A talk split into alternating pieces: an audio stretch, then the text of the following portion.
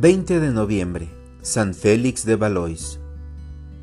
Con sumo gusto gastaré y me desgastaré por ustedes.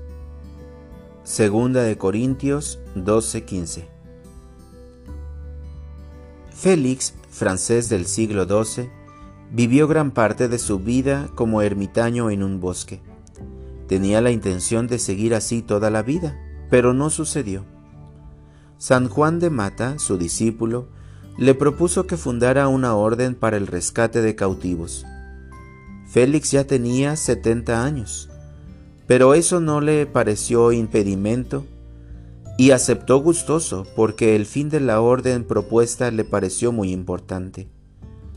Félix y Juan fueron a Roma a pedir la aprobación de su fundación. Félix extendió su orden en Italia y Francia. A pesar de su avanzada edad, administró la provincia francesa, donde murió en 1212.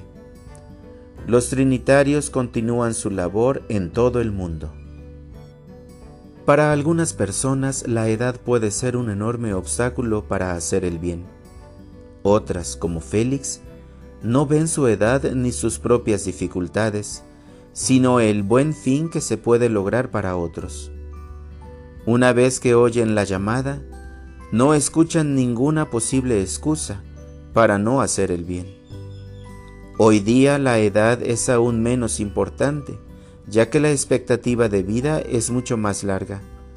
Pero no se trata de edades y fechas, sino del deseo de hacer el bien. ¿Qué impedimentos pongo a veces a servicios que se me piden? ¿En qué momentos pueden ser las limitaciones de edad por juventud o por vejez, buenas excusas para no responder a una llamada de servicio?